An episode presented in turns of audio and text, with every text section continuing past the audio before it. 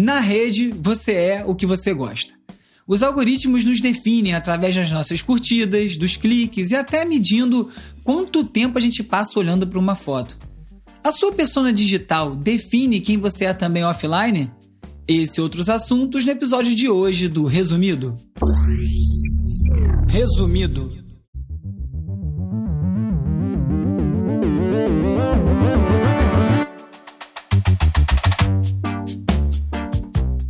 Olá, eu sou o Bruno Natal. Hoje é dia 23 de setembro e no resumido número 79, Identidade e Direito de Imagem na Era Digital.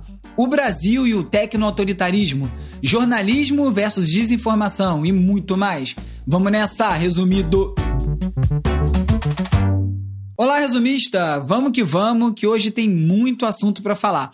Se você estiver assistindo no youtube.com/resumido, se inscreve no canal, ativa o sininho e deixa o seu like aí, curte o vídeo. E se você ainda não conferiu a versão em vídeo do resumido, passa lá para conferir as lindas animações do Peri Semmelman com design do Nicolas Borba. Se você quiser falar comigo, eu tô no arroba no Twitter, ou então você manda um oi pelo WhatsApp ou pelo Telegram para 21 97969 5848 para fazer parte da lista de transmissão, onde eu envio conteúdo extra além de alertas de novos episódios.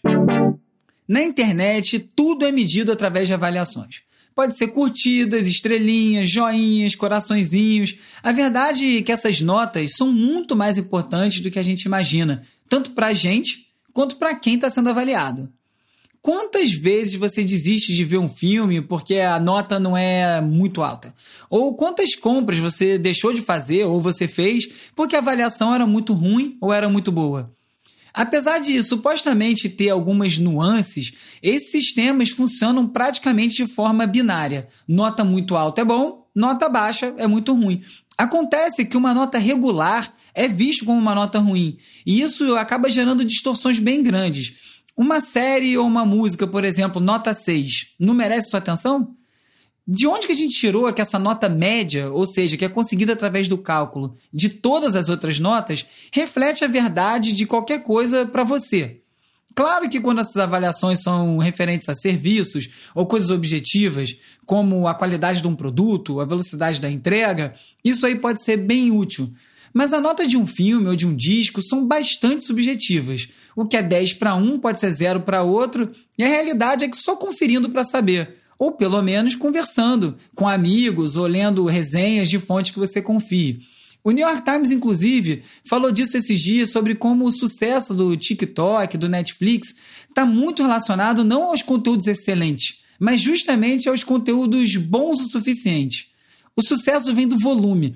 Em vez de focar em produzir algo grandioso o tempo todo, essas plataformas, ou por conta própria ou através de conteúdo gerado pelos usuários, produzem um pouco de tudo, inclusive coisas muito boas e também coisas muito ruins, porque o mais importante é ter de tudo um pouco e com isso aumentar as chances de agradar alguém. O que é bom e o que é ruim é relativo. E o oposto dessa economia do bom o suficiente é a economia da paixão. Nesse segmento aí, um grupo pequeno de pessoas financia a criação de conteúdo que elas gostam muito. E essa paixão é o que movimenta os criadores e os fãs nas plataformas como Catarse, Benfeitoria, Patreon e tantas outras que são dedicadas ao financiamento coletivo. Na Amazon, a disputa pelas estrelinhas é tão grande que já existe um mercado paralelo dedicado só para isso. Influenciadores e pessoas aí carentes de maneira geral sabem que podem comprar curtida, visualização em qualquer plataforma. E a mesma coisa acontece na Amazon, onde tem várias pessoas que são pagas para comprar e avaliar um produto positivamente. A novidade que uma matéria da BBC trouxe é que existe também agora um mercado para avaliações negativas. Algumas empresas pagam para que os produtos dos seus concorrentes recebam lá avaliações negativas de uma estrela. E um produto com uma avaliação abaixo de 4 estrelas e meia, no máximo de 5, é praticamente sepultado, não tem chance de venda na Amazon. É agressivo desse jeito.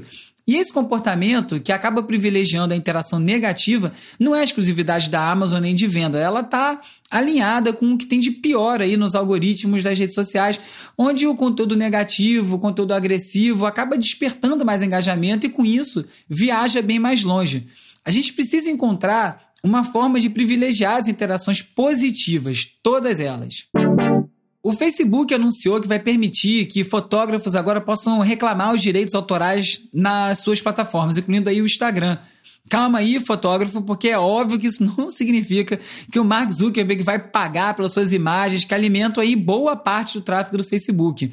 O que esse novo produto vai permitir é que um fotógrafo identifique uma das suas fotos sendo utilizada em algum post e aí possa decidir se ele quer manter o post online, se ele quer que o post seja deletado ou até determinar em que países o conteúdo pode ser exibido. Para isso, o autor da imagem precisa fazer upload lá do arquivo original, incluindo todo o metadata que vem junto com uma foto, para poder fazer essa busca. Ah, você achou que ia conseguir algo aí do Facebook sem entregar mais algum tipo de dado? É óbvio que não. Do que eu entendi, também tem outras limitações bem importantes. A que eu achei mais estranha é que numa disputa sobre a autoria de uma imagem, se os reclamantes não entrarem em consenso entre si, o usuário que tiver publicado a imagem primeiro ganha prioridade e o outro tem que aí abrir um recurso. Logicamente, isso não faz o menor sentido. A outra limitação diz respeito a memes que podem utilizar fotos e como isso vai ser interpretado, né? O quanto de alteração de uma imagem vai ser considerado alteração suficiente para isso ser visto como uma nova imagem. E, e novamente, isso aí não faz o menor sentido, porque do ponto de vista do direito autoral, uma imagem tem dono, mesmo se ela tiver sido alterada. Se você conseguir comprovar que a sua imagem foi a base daquela segunda imagem, nova imagem. É por isso, por exemplo, que samples em música foram tornados ilegais. E com isso aí também o formato original do hip hop deixou de existir, pelo menos comercialmente, mas isso aí já é um outro assunto. O conceito de imagem vai muito além de fotografia. Atores, músicos, esportistas sabem muito bem disso porque eles vivem da imagem deles. Um dos grandes ícones pop do ano, dos anos 2000 e que viveu essencialmente da imagem que ela criou, que foi criada sobre ela, foi a Britney Spears. E no clássico caso aí de adolescente transformada em estrela e que sofre consequências psicológicas dessa exposição, a Britney sumiu dos holofotes e em 2008 ela foi interditada pelo pai, que é quem desde então tem o poder legal de tomar todas as decisões sobre a vida dela, inclusive financeiras. Vamos lembrar aí que a Britney tem 38 anos. Recentemente surgiu uma teoria na internet de que a Britney está enviando sinais através do perfil dela no Instagram de que ela estaria precisando de ajuda para conseguir se desvencilhar do pai. Supostamente aí todas as fotos que tem no Instagram dela são armadas, são postadas pelo pai para disfarçar um cárcere privado. E os fãs que acreditam ter revelado essa trama ficam pedindo para Britney enviar sinais para confirmar a teoria. Eles pedem, por exemplo, para ela postar uma foto de amarelo se ela estiver presa. E aí alguns dias depois aparece uma foto que ela tá de amarelo e supostamente aí confirma a teoria. Para você ver como teoria da conspiração online é pau de dar em doido. Ninguém pensa, por exemplo, que o pai que mais uma vez aí supostamente está orquestrando tudo isso, também esteja lendo os comentários. Né? Não faz sentido, não é só os fãs e a Britney. Ou ainda, já para gerar uma nova teoria, que tudo isso aí também não passa de uma jogada de marketing, que aí a Britney joga com os fãs para se aproveitar disso tudo. E criaram isso, ela deu linha e tá vivendo disso aí. Enfim, pode ser tanta coisa que provavelmente seja só coisa mais simples ou então que não seja nada. Um caso muito mais sério foi o da modelo Emily Ratajkowski, que ficou famosa no mundo todo aí através do clipe de Blurred Lines do Robin Thicke que foi uma música que também causou muita polêmica por conta do processo de plágio que foi aberto pela família do Marvin Gaye em relação a Got to Give It Up, que eles acabaram vencendo. Mas enfim, voltando a Emily, ela publicou um artigo arrepiante na New York Magazine, contando como ela foi vendo o controle que ela tinha sobre a própria imagem fugindo dela. A história começou com as fotos que ela postava no Instagram e que ela achava justamente que acreditava que ali seria um lugar onde ela ia conseguir controlar como ela se exibiria publicamente já que, como modelo, ela raramente tem voz no resultado final ou nas escolhas. Acontece que o artista plástico Richard Prince produziu uma série de pinturas em que ele reproduzia fotos do Instagram, numa exposição que acabou até fazendo bastante sucesso. A Emily ficou ali ao mesmo tempo lisonjeada, mas também incomodada com o fato de uma foto dela ter virado uma obra de arte que estava sendo vendida por 80 mil dólares sem que ela tivesse nenhuma participação nisso, nem autorizando e nem lucrando. O namorado da Emily na época propôs que eles comprassem o quadro, mas aí ela acabou sendo comprada, essa tela, pelo próprio galerista. Eles acabaram conseguindo comprar uma segunda tela, que também foi feita com uma foto da Emily, direto do Richard Prince, mas aí quando a Emily descobriu que outros retratados tinham recebido umas versões menores desses quadros de presente, ela pediu e também ganhou uma, então ela ficou com duas.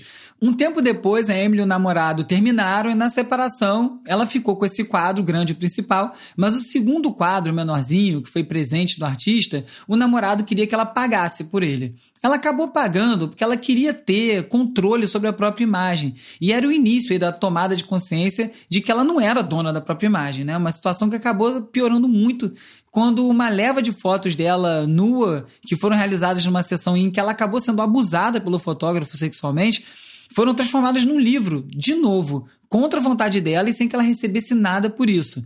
Em todos os casos, homens possuíam imagens e ela não podia fazer nada a respeito disso. Ela perdeu o controle da própria imagem. É um caso extremo, violento, com consequências bem graves para uma pessoa que vive do trabalho com a própria imagem. Não é o meu caso, não é o seu caso, provavelmente, mas você pode pensar: quanto controle a gente tem sobre essas fotos que a gente publica em toda parte? É para pensar. Nesse exercício diário que deve e o que não deve circular online, aos poucos vai ficando claro que não se pode depender apenas das inteligências artificiais para fazer a moderação do conteúdo. Ao menos não ainda. Por isso, o YouTube decidiu investir em mais moderadores humanos depois que um teste que eles fizeram durante a pandemia de delegar um volume maior das tarefas para a inteligência artificial deu errado. Os sistemas automáticos acabaram removendo muito mais vídeos do que o normal e erraram a mão no julgamento do que era conteúdo nocivo ou o que não era. Foram 11 milhões de remoções em um trimestre, é o dobro do normal. E cada vez mais vai se desenhando a necessidade de um híbrido entre humanos e máquinas para conseguir realizar uma moderação efetiva os robôs ainda não conseguem enxergar nuances e contextualizar discursos, ou então gestos simples como a piscadela, uma palavra usada com má intenção. A desenvolvedora de navegadores, Mozilla, ficou muito famosa pelo Firefox, lançou a extensão Regrets Reporter, ou denunciador de arrependimentos, que vai permitir que os usuários denunciem recomendações perigosas que são feitas pelo algoritmo do YouTube. A proposta, que até agora independe do, do Google, não participa, é coletar dados para conseguir identificar recomendações como vídeo sobre supremacia branca para quem buscou por vikings, ou acidente de carro para quem buscou por pegadinha. Para outras coisas, as máquinas funcionam com uma beleza. Na Califórnia, uma pessoa foi presa por tráfico ilegal depois de postar uma foto segurando um camarão de maconha e ser identificado pelas digitais que estavam na foto. Como as fotos têm cada vez mais definição, essa é uma questão que fica se tornando cada vez mais comum. No Japão, por exemplo, onde é comum tirar foto fazendo um paz e amor com os dedos, já tem uma recomendação para se tomar bastante cuidado com onde se publica essas imagens justamente porque esses dados biométricos podem ser capturados de maneira muito fácil. E num exemplo de como os algoritmos podem ter viés muito perigosos, essa semana um caso no Twitter ganhou atenção. Eu já falei aqui algumas vezes sobre como os sistemas de reconhecimento facial podem ser racistas justamente por terem sido pensados, ensinados a partir da perspectiva de desenvolvedores brancos. E eu fiquei, aliás, bem feliz porque vários ouvintes enviaram essa história porque acharam que era a cara do resumido. Então a galera está prestando atenção. Um usuário, então, fez alguns testes para avaliar como a inteligência artificial do Twitter decidia que parte de uma foto grande ele tinha que cropar para destacar num post. Então, esse usuário usou imagens bem estreitas e compridas, e em cada ponta ele botou o retrato de um negro, no caso Barack Obama, e de um branco, no caso aí, o senador Mitch McConnell. E aí ele foi alternando o posicionamento. Em praticamente todas as variações do teste, o algoritmo do Twitter invariavelmente destacava a parte da foto que mostrava a pessoa branca, independente da ordem ou do posicionamento. Podia estar em cima, embaixo, no meio, destacava o branco. Vários outros usuários também fizeram outros testes, até com desenhos animados dos Simpsons, e os resultados foram bem parecidos. A repercussão foi tanta que o Twitter comentou oficialmente que, apesar de ser uma amostra muito pequena em comparação ao volume de fotos que são publicadas, não dá para avaliar a leitura da inteligência artificial a partir disso, que eles iriam sim avaliar o que estava acontecendo. Talvez aí a gente nunca saiba a verdadeira resposta, mas são exemplos como esse que mostram que a luta por igualdade no ambiente digital, do acesso até a representatividade, ainda tem muito chão pela frente. Sabe aquela expressão sorria, você está sendo filmado? Bom, na verdade, cada vez mais estamos sendo filmados, marcados, monitorados e, sinceramente, quem é que vai sorrir assim? Finalmente entrou em vigor aí a Lei Geral de Proteção de Dados, a LGPD, que trata da coleta e armazenamento de dados. nossos dados por empresas e, acima de tudo, por órgãos públicos no Brasil. A lei foi inspirada em modelos internacionais e trata da forma como esses dados vão ser usados, visando aí a segurança e a privacidade das pessoas. Pelo menos em tese, esse compartilhamento pode ser benéfico para a execução de políticas públicas, como campanhas de vacinação, por exemplo. Em tese, né? Porque na prática, algumas coisas já têm deixado alguns especialistas aí de cabelo em pé.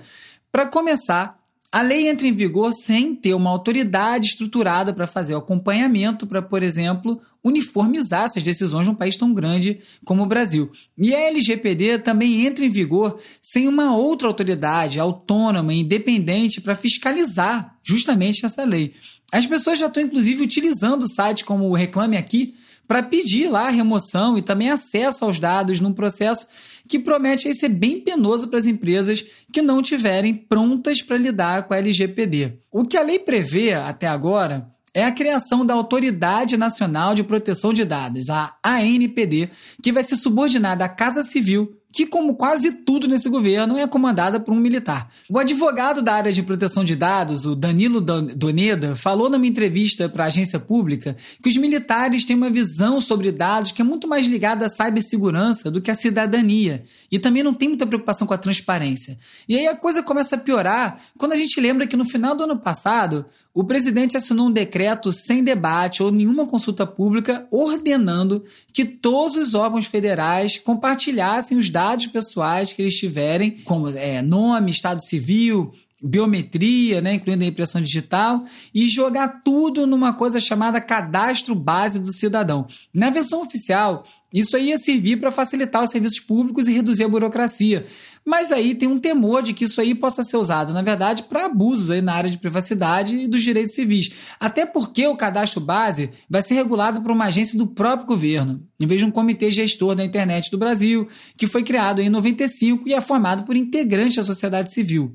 Ou seja, acendeu a luz de alerta para o tecno-autoritarismo, uma expressão que é para a gente ir se acostumando e que foi título, inclusive, de uma matéria na MIT Tech Review, falando justamente sobre como o Brasil está deslizando aí para essa nova realidade.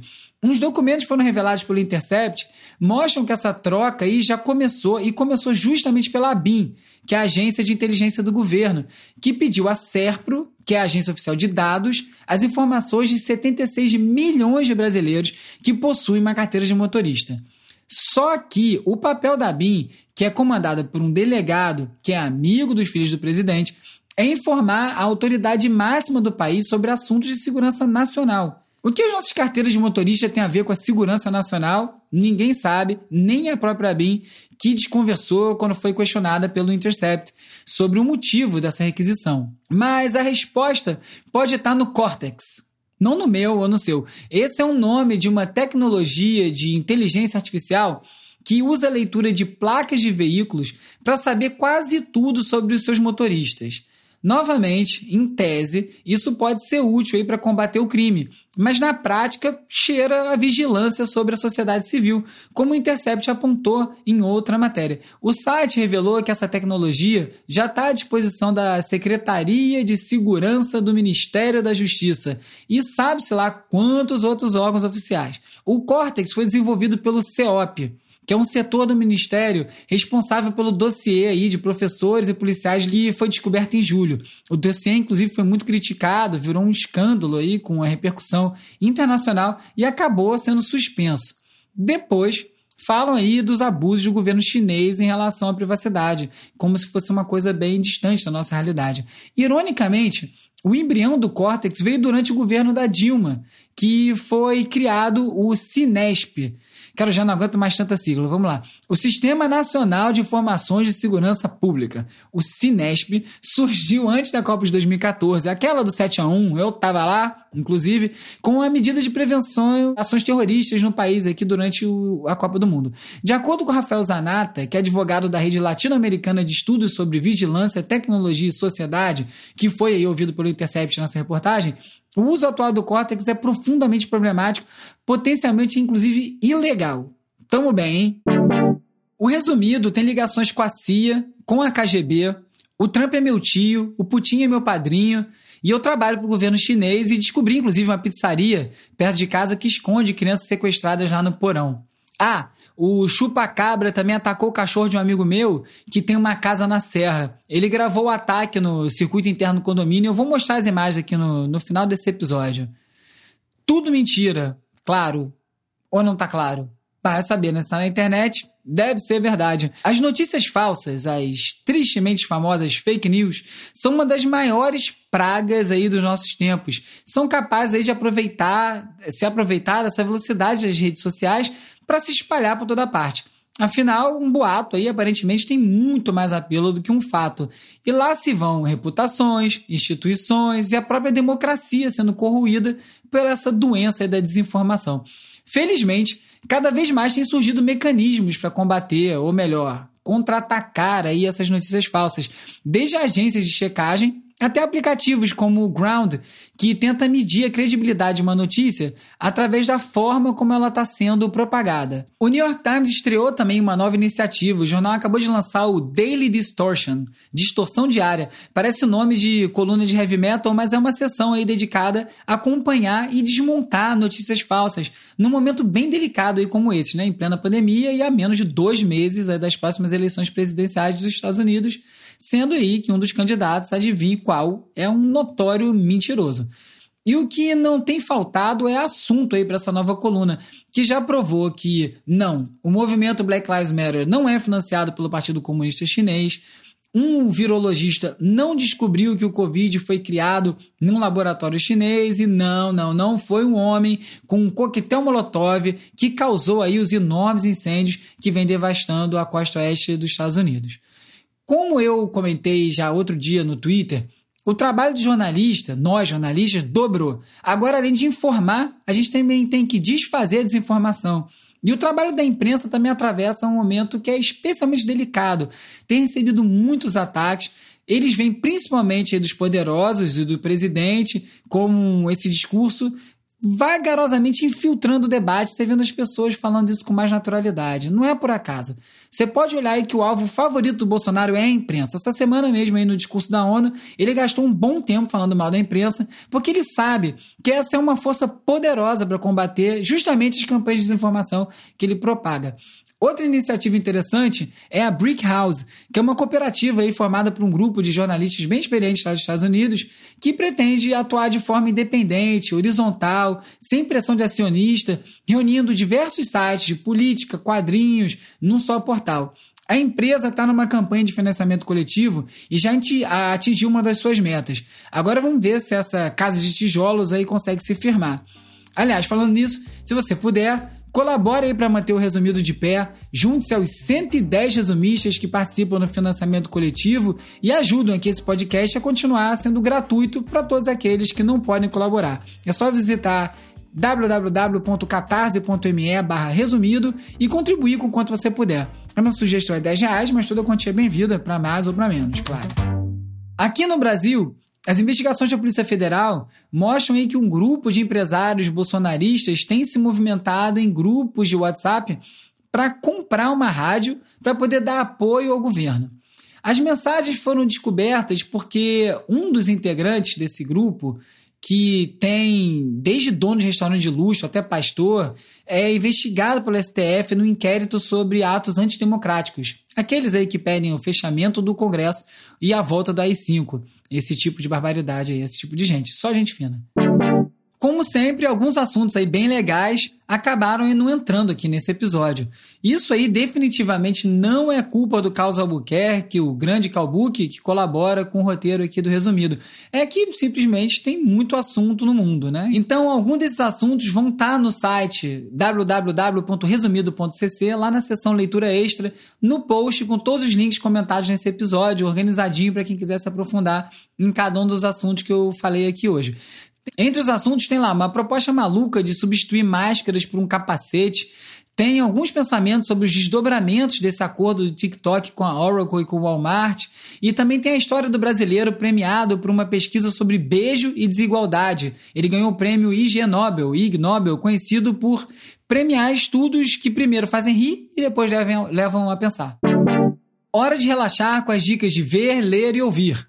Aliás, todas as recomendações aqui das semanas, dessa semana das semanas anteriores, agora estão sendo agregadas lá no Instagram, resumido.podcast, pela Vitória Oliveira e pela Bruna Canalini, que estão gerando isso, além de todo o conteúdo do perfil que está sendo produzido por elas. Então confere lá o Instagram. This is the clock. The time is one. Semana passada falei do filme Dilema das Redes, disponível no Netflix, e outro filme que segue a mesma linha é o documentário francês Ladrões do Tempo, no exterior chamado Time Thieves. Quer dizer, no exterior fora da França, que o filme é francês, né? Mas não sei o nome francês. Sem estar tão badalado aí, tão facilmente acessível quanto o Dilema das Redes, ele aborda a forma como as redes sociais sugam o nosso tempo com a mesma intensidade que empresas extraem petróleo da terra ou do fundo do mar. Ladrões do Tempo, que é de 2018, fez parte do Festival de Cinema Ecofalante que acabou semana passada. Mas ainda dá para ver o filme lá no site do festival ou em outras plataformas como o Vimeo.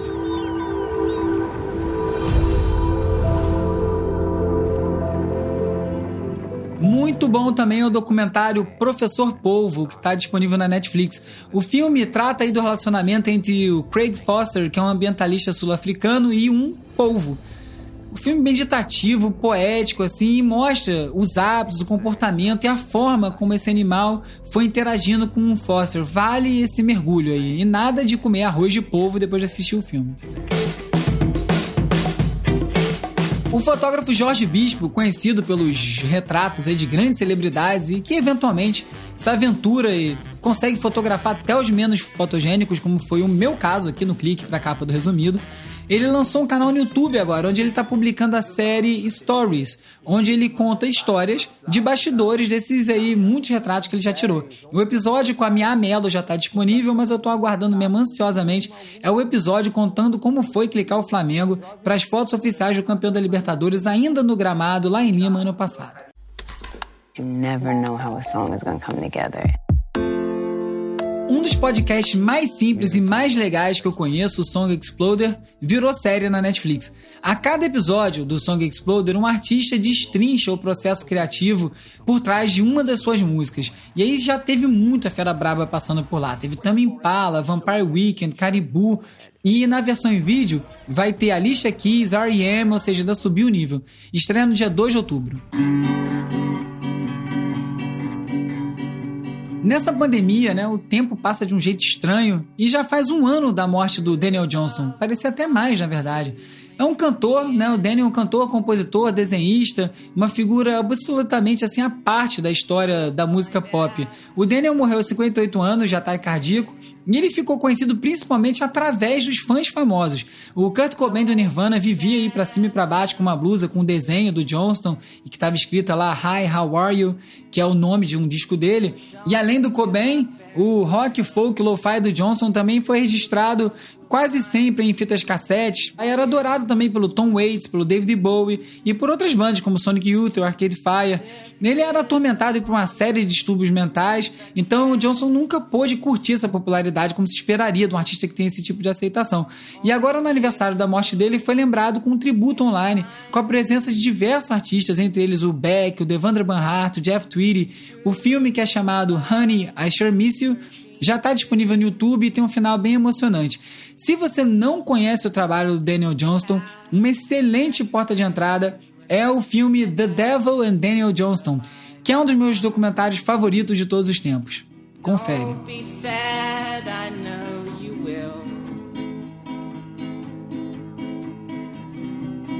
Don't give up until true love will find you in the end. Essa música que você está ouvindo agora, lindamente inserida aí pelo Hugo Rocha, o editor de áudio do Resumido, é a ótima True Love Will Find You in the End. E vai estar tá na seleção dessa semana da Resumido Tracks, que é a playlist de sete músicas que eu atualizo toda semana. Você pode procurar no Spotify ou você também pode encontrar lá no www.resumido.cc. Se você gosta do resumido, recomenda por aí, posta nas suas redes sociais e isso aí ajuda demais. E você também pode assinar ou seguir o resumido aqui nessa plataforma onde você está escutando o programa agora. E se você estiver escutando no Apple Podcast, deixa lá também cinco estrelinhas e uma resenha e ajude aí o resumido a continuar em primeiro lugar no Apple Podcast. Eu sou o Bruno Natal, obrigado pela audiência e semana que vem tem mais resumido. Resumido. resumido.